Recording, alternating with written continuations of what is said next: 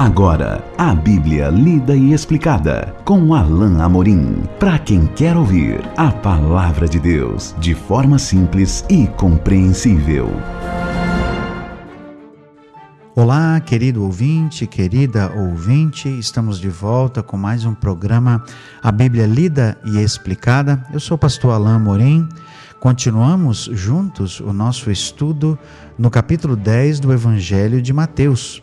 Eu espero que a sua Bíblia já esteja aberta, você já esteja pronto para ler o texto comigo e ouvir a continuação do nosso estudo caminhando no texto do Evangelho de Mateus.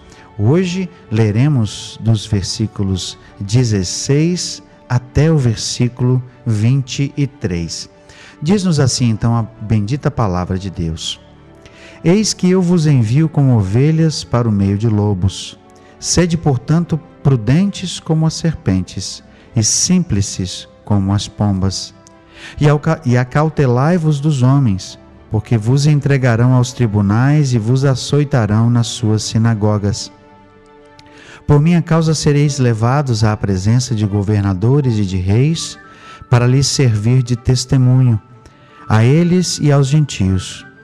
E quando vos entregarem, não cuideis em como ou o que haveis de falar, porque naquela hora vos será concedido o que haveis de dizer, visto que não sois vós os que falais, mas o Espírito de vosso Pai é quem fala em vós. Um irmão entregará à morte outro irmão, e o pai ao filho. Filhos haverá que se levantarão contra os progenitores e os matarão. Sereis odiados de todos por causa do meu nome. Aquele, porém, que perseverar até o fim, esse será salvo. Quando, porém, vos perseguirem numa cidade, fugi para outra, porque em verdade vos digo que não acabareis de percorrer as cidades de Israel até que venha o Filho do Homem. Jesus continua a dar aos seus discípulos instruções específicas acerca da missão que, eles, eh, que ele estava ah, incumbindo os seus discípulos acerca daquilo que iria acontecer, de como eles deveriam proceder em certas situações. E aqui nesse trecho, Jesus faz uma série de admoestações que são construídas a partir do que nós vimos no último estudo, no nosso último encontro, da questão do rigor, do juízo, porque Jesus não queria deixar de maneira nenhuma seus discípulos iludidos acerca da sua missão. Ele traz a realidade da tarefa que eles estavam recebendo e que era cheia sim, sim de, de percalços, tinha, haveria sim pedras pelo caminho e eles deveriam ter uma certa atitude em relação a essa resistência, à oposição que eles mesmos eh, receberiam. Por isso, Jesus afirma ah, logo no começo do texto que nós começamos a, a, a ler. Eu vos envio como ovelhas para o meio de lobos.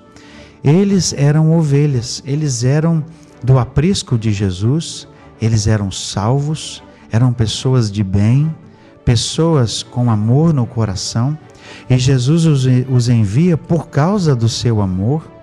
Jesus contava com esse amor às pessoas para que eles levassem a mensagem do Evangelho, mas Jesus alerta que eles seriam enviados para o meio de lobos. Eles seriam, enviar, eles seriam enviados para o meio de pessoas que fariam mal para eles, pessoas que talvez os rejeitassem, para os líderes que certamente fariam coisas ruins com eles, rejeitando a própria mensagem e rejeitando os próprios discípulos, porque levavam essa, essa mensagem. Por isso ele diz: Eu estou enviando vocês como ovelhas no meio de lobos. Sede, portanto, prudentes como as serpentes e simples como as pombas. Essa é uma expressão idiomática dentro do texto e é preciso compreender o que está por trás dela. A pomba era um animalzinho, ou é um animalzinho, uma, uma, uma ave que até simboliza paz por sua simplicidade, por sua complexidade. É um animal pacífico, não é? é um pássaro é, de, de maneira geral dócil. E aqui a expressão é com relação à pureza, eles deveriam ser puros de coração, não, é, não deveria haver pecado, não deveria haver nenhum tipo de motivo ah, escuso, nenhum tipo de atitude que fosse negativa ou ruim com relação à missão que eles estavam recebendo. Eles deveriam ir de coração aberto, com amor no coração. Mas, ao mesmo tempo, deveriam ser prudentes, como as serpentes. E aí a gente precisa entender como age a serpente. A serpente é um animal que anda, uh, ou melhor, que rasteja pela terra, e ela tem sensores que na própria na próprio dorso dela, na sua barriga, uh, a alertam uh, da presença de possíveis predadores, de possíveis inimigos. E dessa maneira ela fica cautelosa, ela para, ela observa, ela fica de olho para saber o que está acontecendo, é, ou seja, ela vigia.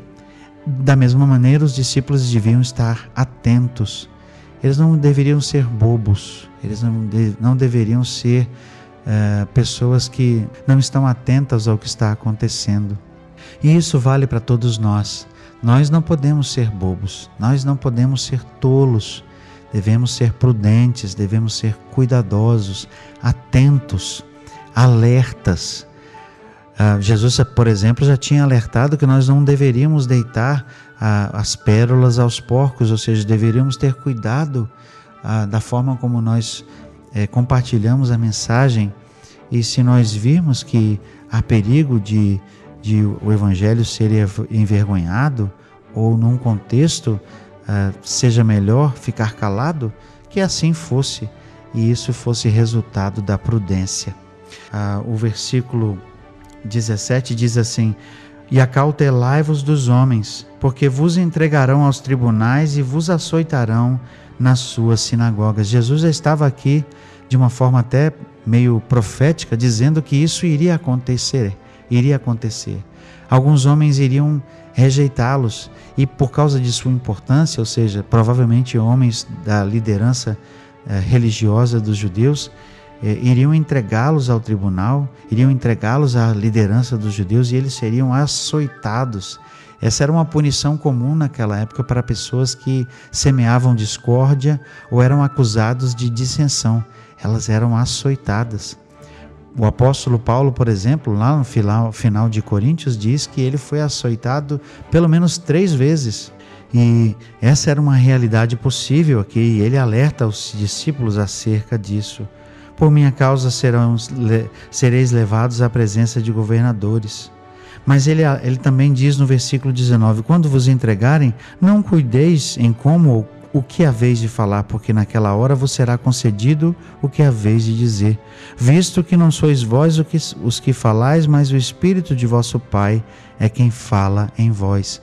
Mesmo nesses, nesses contextos é, de prisão, ou de julgamento em que talvez os, os discípulos de Jesus ficassem um pouco atemorizados ou um pouco amedrontados, claro, por causa da situação, eles não precisavam temer. Essa é a segunda vez que Jesus diz: não temam, não temam. E ele vai dizer outras vezes ainda: não temam. Jesus não estava dizendo isso para que eles tivessem medo. Jesus estava apenas informando para que eles fossem com consciência, sabendo exatamente o que iam encontrar e para que pudessem confiar em Deus, porque, como ele diz aqui, naquele momento certo, Deus iria abençoá-los e o Espírito de Deus proveria as próprias palavras que eles deveriam uh, dizer. Nós vemos isso como realidade no texto de Atos. Muitas vezes o texto diz que Pedro ou algum dos discípulos, cheio do Espírito, proclamava com ousadia, ou seja, com o poder do Espírito, aqueles homens eram usados pelo próprio Deus para responder de uma forma que glorificasse a Deus e que pudesse dar testemunho do Evangelho. Por isso diz o texto que eles não deveriam cuidar, ou seja, não deveriam ficar preocupados. Jesus continua o seu alerta dizendo: Um irmão entregará à morte outro irmão, e o pai ao filho. Filhos haverá que se levantarão contra os progenitores e os matarão. Sereis odiados de todos por causa do meu nome. Aquele, porém, que perseverar até o fim, esse será salvo. Jesus alerta que, em alguns contextos, pessoas seriam rejeitadas pelas próprias famílias. Isso era comum naquela época. Se um filho de um judeu se voltasse para outra religião e abandonasse o judaísmo, esse filho era rejeitado. Muitas vezes aquele, aquele filho deixava, por exemplo, de receber a herança do pai, ele era abandonado. E essa seria uma realidade possível com o Evangelho. Jesus estava dizendo que alguns iriam rejeitar, e esses rejeitados, então, embora passassem a pertencer à família de Deus, poderiam, de uma certa forma, deixar de pertencer, não por vontade própria, mas por causa da dureza do coração da família, eles seriam rejeitados. E por isso esse contexto de filho entregar, uh, irmão entregar irmão, filho ao pai e, e, e vice-versa, inclusive com a conotação de matar porque muitas vezes alguns consideravam o abandono da fé dos pais como algo que era irretratável. Mas Jesus alerta de todas de todas essas acerca de todas essas todas essas realidades aqui. Sereis odiados de todos por causa do meu nome. Aquele, porém, que perseverar até o fim, esse será salvo. Jesus deixa claro que muitas vezes a própria mensagem do Evangelho traria uma oposição tal que faria com que eles fossem mortos. Mas se eles tivessem que pagar com a própria vida, eles deveriam permanecer fiéis. Jesus certamente estava aqui falando do custo final e duro é, que alguns deles poderiam enfrentar. E, como nós sabemos é, mais adiante no livro de Atos e no próprio decorrer ah, da história do Novo Testamento, muitos discípulos aqui, muitos dos doze, pagaram com a própria vida ah, a sua aliança com Jesus. É notório, por exemplo, que todos os discípulos, à exceção do apóstolo João, foram mortos na mão de, de inimigos do Evangelho, de pessoas que não aceitaram o Evangelho de Jesus e que perseguiram esses apóstolos e os mataram por causa de sua fé. Jesus estava aqui alertando esses discípulos de que é isso que aconteceria, mas eles deveriam mesmo assim se sujeitar a Deus e levar a mensagem. Eles, Jesus queria que eles perseverassem até o final, mesmo com oposição, mesmo com dificuldade, porque a vitória seria certa. E ele diz então no, no, versículo final, no versículo 23: Quando, porém, vos perseguirem numa cidade, fugi para outra. Porque em verdade vos digo que não acabareis de percorrer as cidades de Israel até que venha o Filho do Homem.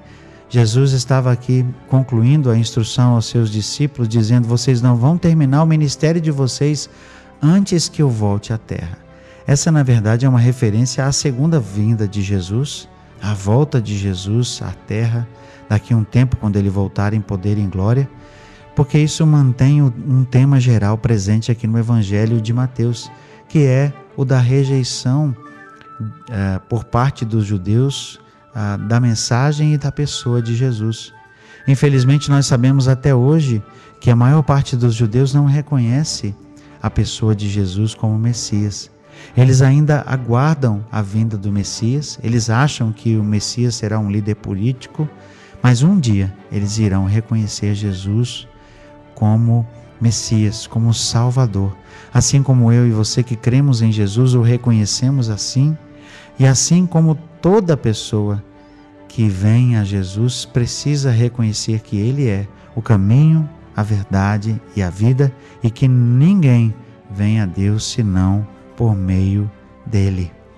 E assim que ele termina esse trecho, nós vamos continuar ainda no capítulo 10 a considerar as implicações do discipulado, os alertas de Jesus para os seus discípulos, para a missão. E até lá, que o Senhor abençoe a sua vida. Acesse agora nossa plataforma e baixe os podcasts www.rede316.com.br. A Bíblia lida e explicada com Alain Amorim.